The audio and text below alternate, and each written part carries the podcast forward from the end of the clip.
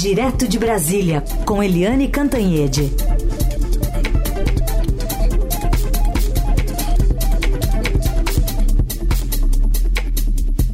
Oi, Eliane, bom dia.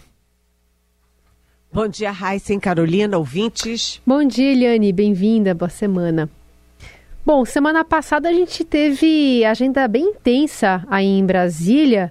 Essa semana, apesar de muitos assuntos estarem pulando aí na ordem de prioridades, tem uma agenda internacional que vai tirar um pouco o foco de alguns assuntos que ficaram suspensos, né, com essa viagem do presidente à Europa. É, uh, semana passada foi super intensa nos três poderes, né? Uhum. Executivo, legislativo, judiciário.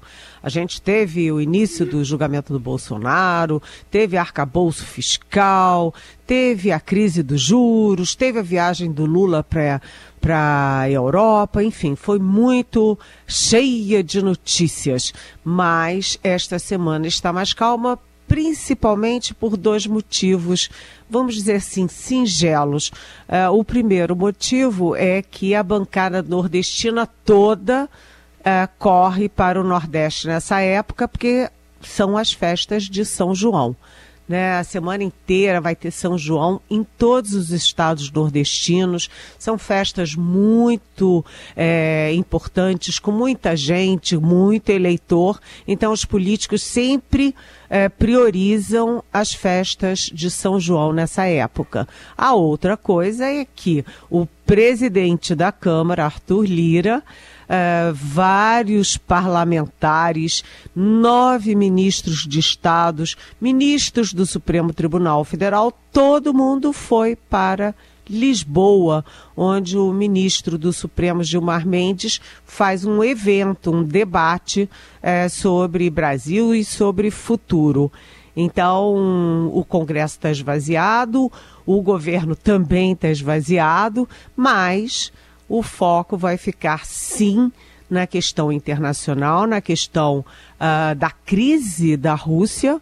Né, as manchetes estão todas muito voltadas para a crise na Rússia, uma crise que ninguém está conseguindo entender, porque os mercenários fazem uma rebelião, né, ameaçam o governo, se aproximam uh, de Moscou e rapidamente o Putin negocia. O Putin não é de negociar, o Putin é, é, beligerante, o Putin é ácido. Como é que ele tão rapidamente negociou com quem estava ameaçando o governo dele e Moscou?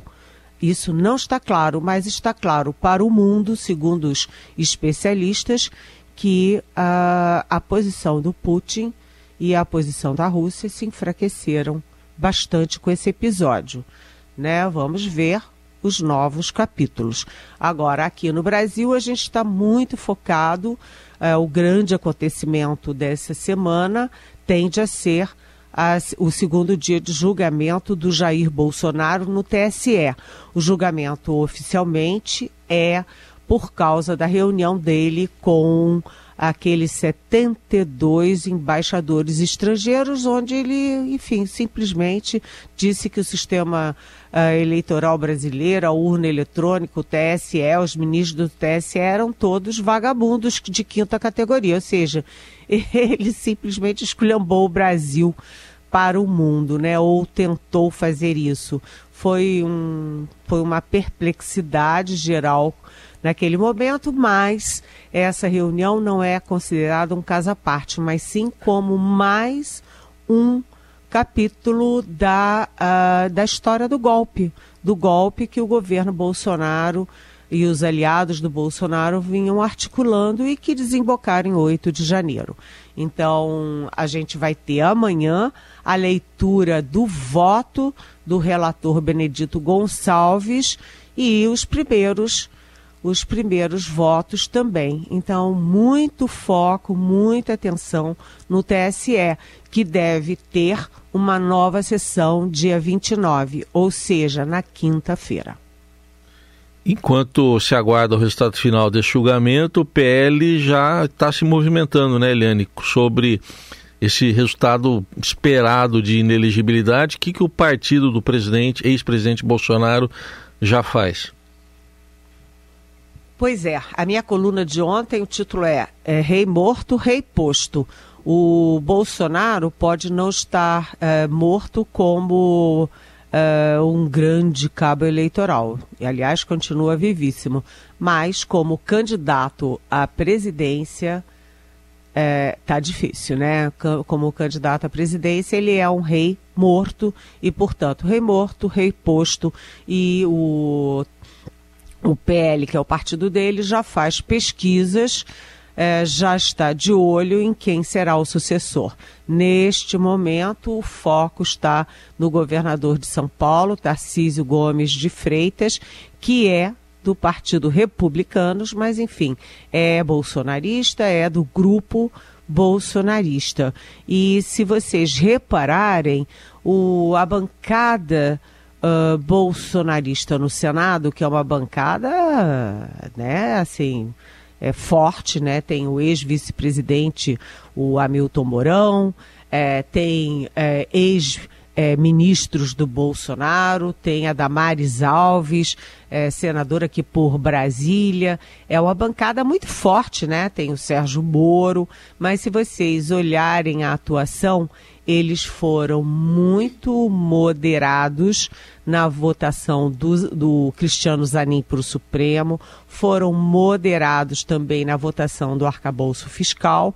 E se o bolsonarismo está fazendo guerra, é na CPI dos atos golpistas. Mas por que que eles estão mais moderados e o senador Flávio Bolsonaro, filho 01 do Bolsonaro, fez até um discurso simpático para o Zanin no dia da votação no Senado, porque o partido está vendo que precisa fazer uma guinada ao centro.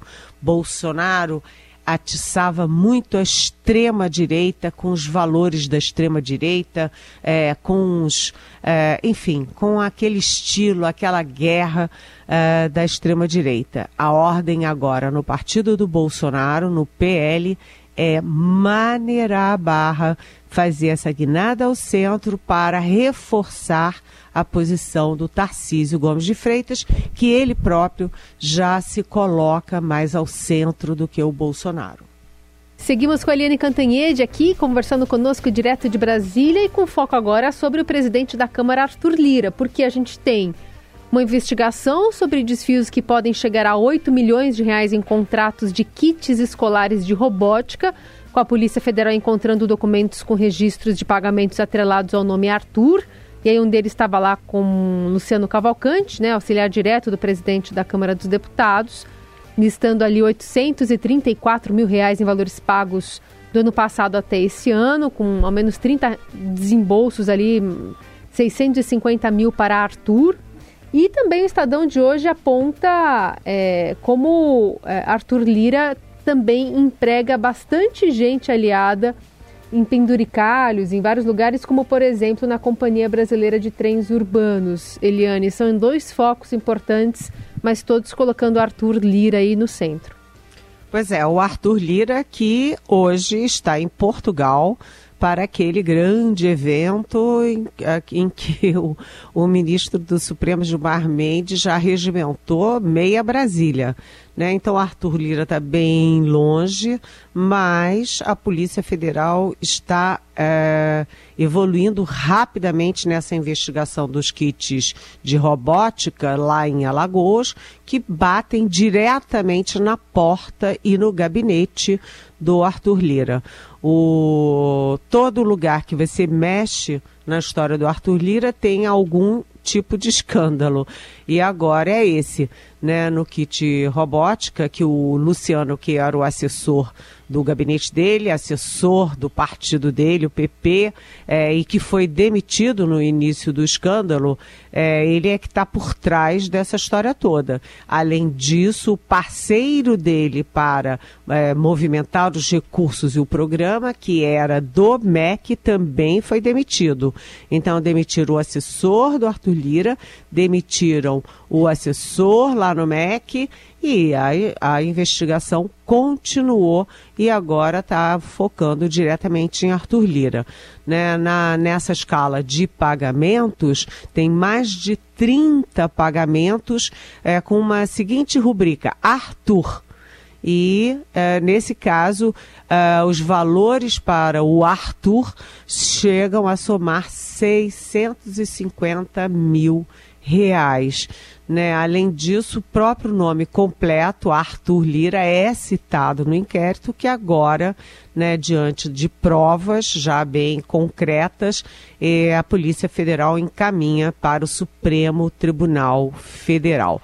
Agora, é, a situação dele também vai se tornando é, complicada, mais complicada na opinião pública, quando o nosso Estadão mostra aí né, o empreguismo desenfreado, né? O Arthur Lira bota a enteada para trabalhar em, em, cargo público, bota os primos, bota a família toda, é, ele financia, é, in, inclusive, é, saúde, né, tratamento de saúde do próprio pai, que é prefeito de Barra de São Miguel, enfim.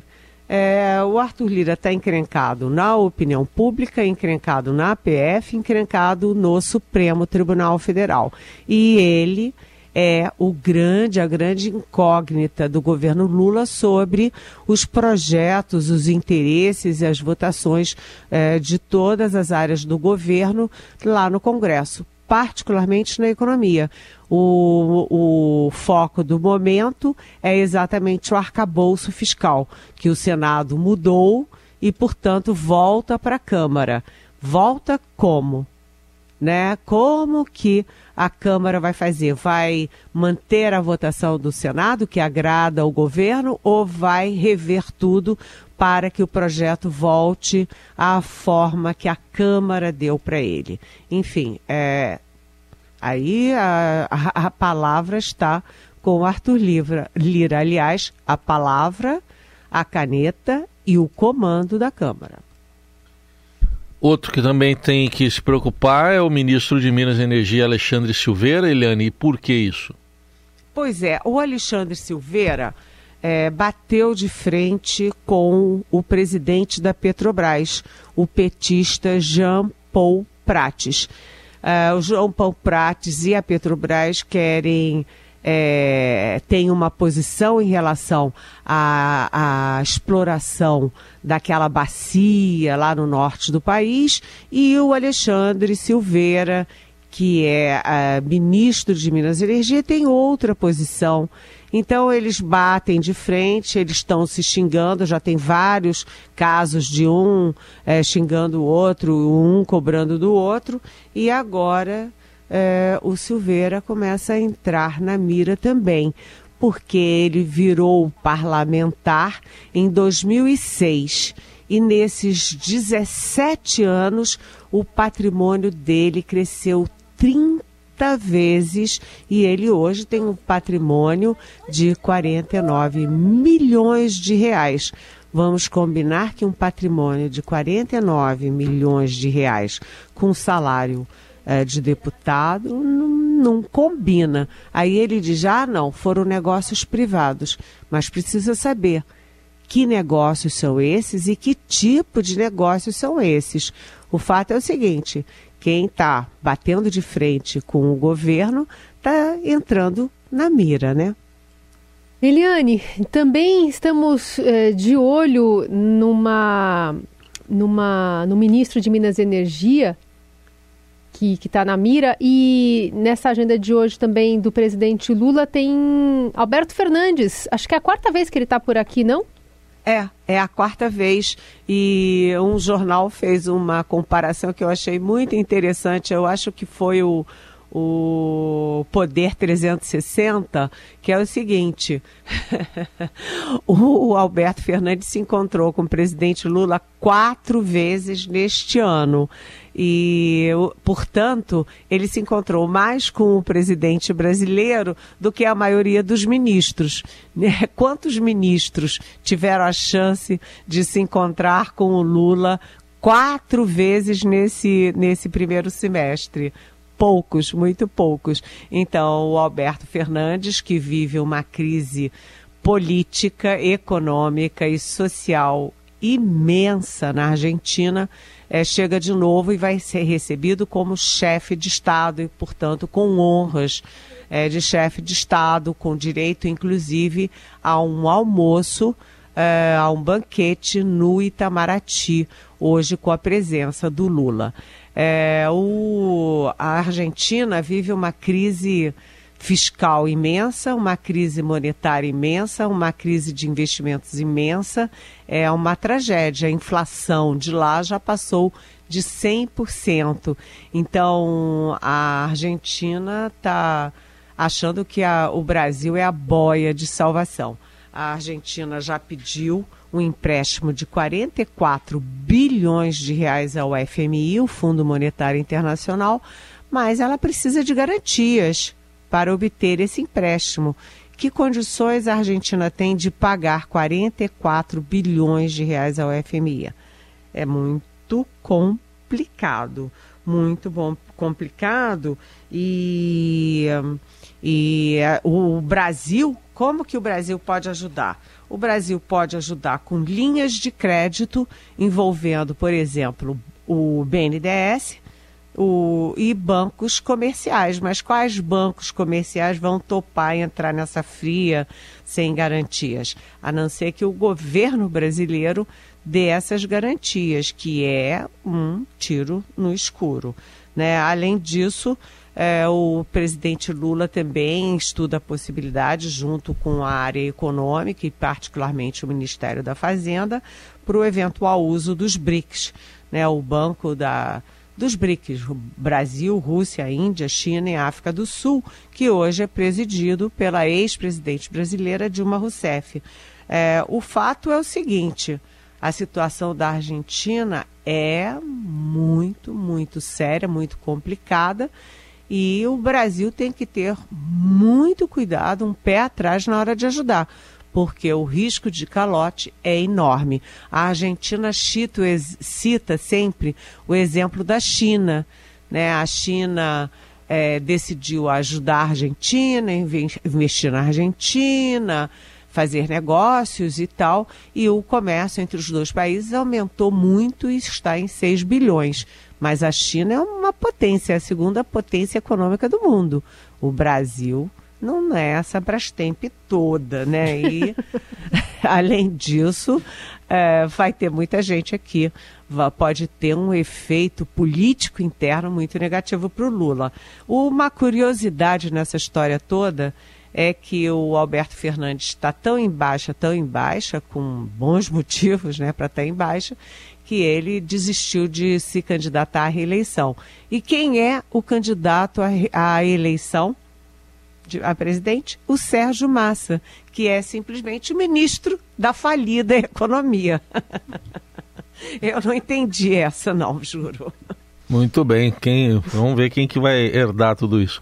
Eliane, tem pergunta para você uh, da Gislaine de São João da Boa Vista. Primeiro, ela diz o seguinte: é, primeiro, gostaria de dizer que adoro Eliane e que a didática dela despertou o meu interesse pelo mundo da política. Aí ela vai. Quero saber se ela acha que esse primeiro julgamento do Bolsonaro seria o primeiro passo pela volta da sanidade no espaço político, porque não é possível que a realidade paralela imposta pelo bolsonarismo perdure impunemente. Será que vão conseguir colocar um freio nesse fantástico mundo? A Gislaine quer saber. Oi, Gislaine, muito obrigada, muito bem-vinda. É ótimo ouvir você. É, quanto ao Bolsonaro, é complicado, sabe, Gislaine, porque o Bolsonaro, ele foi o pivô é, desse processo todo, né? Aquelas frases é, antológicas na pandemia, né? Aquelas imagens dele tirando a máscara da, da criança no, no auge da pandemia, no meio de uma multidão, ele dizendo que era uma gripezinha, ele é, demitindo o diretor-geral da Polícia Rodoviária Federal porque fez uma homenagem a um colega morto por Covid, o descaso do oxigênio em Manaus, ah, o descaso com a vacina, ele botar o general Eduardo Pazuello no Ministério da Saúde no meio da pandemia. É, é tudo um desastre, mas não só na pandemia, porque o Bolsonaro trabalhou o tempo inteiro contra a democracia e agora você já tem duas minutas de golpe, uma com o ex-ministro da Justiça dele,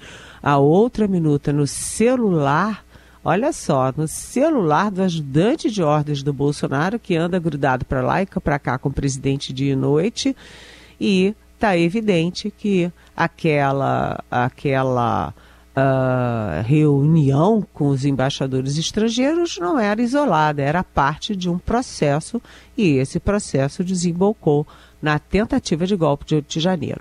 Então, a situação do Bolsonaro é crítica, ele tem 16 processos, esse aí é apenas um deles. Toda a expectativa é do, do Bolsonaro ser, sim, tornado inelegível por oito anos. Ou seja, ele deixaria de ser candidato à presidência. Mas né, ele continua sendo um cabo eleitoral muito importante. E Gislaine, vamos pensar o seguinte: o bolsonarismo só ficou tão forte, apesar de todos os absurdos e todos os escândalos, porque muita gente no Brasil acredita nisso, né? Não tem gente nos Estados Unidos que acredita que a Terra é plana e é contra a vacina. Não tem gente na Europa que não toma vacina porque acha que a vacina, sei lá, vai transformar as pessoas em jacaré ou vai passar AIDS, como o Bolsonaro dizia. Então, essas pessoas existem também no Brasil e a grande surpresa é que elas são é, praticamente metade do eleitorado. Se são metade do eleitorado, elas são também metade da população. E elas acreditam nesse tipo de discurso, né? O Bolsonaro fala e elas acreditam. Portanto, Gislaine, eu não estou muito, muito assim otimista de que o Bolsonaro saindo de cena, o bolsonarismo também sairá. Acho que o bolsonarismo destampou a panela de pressão e muita gente que pensa essas barbaridades agora se sente empoderada.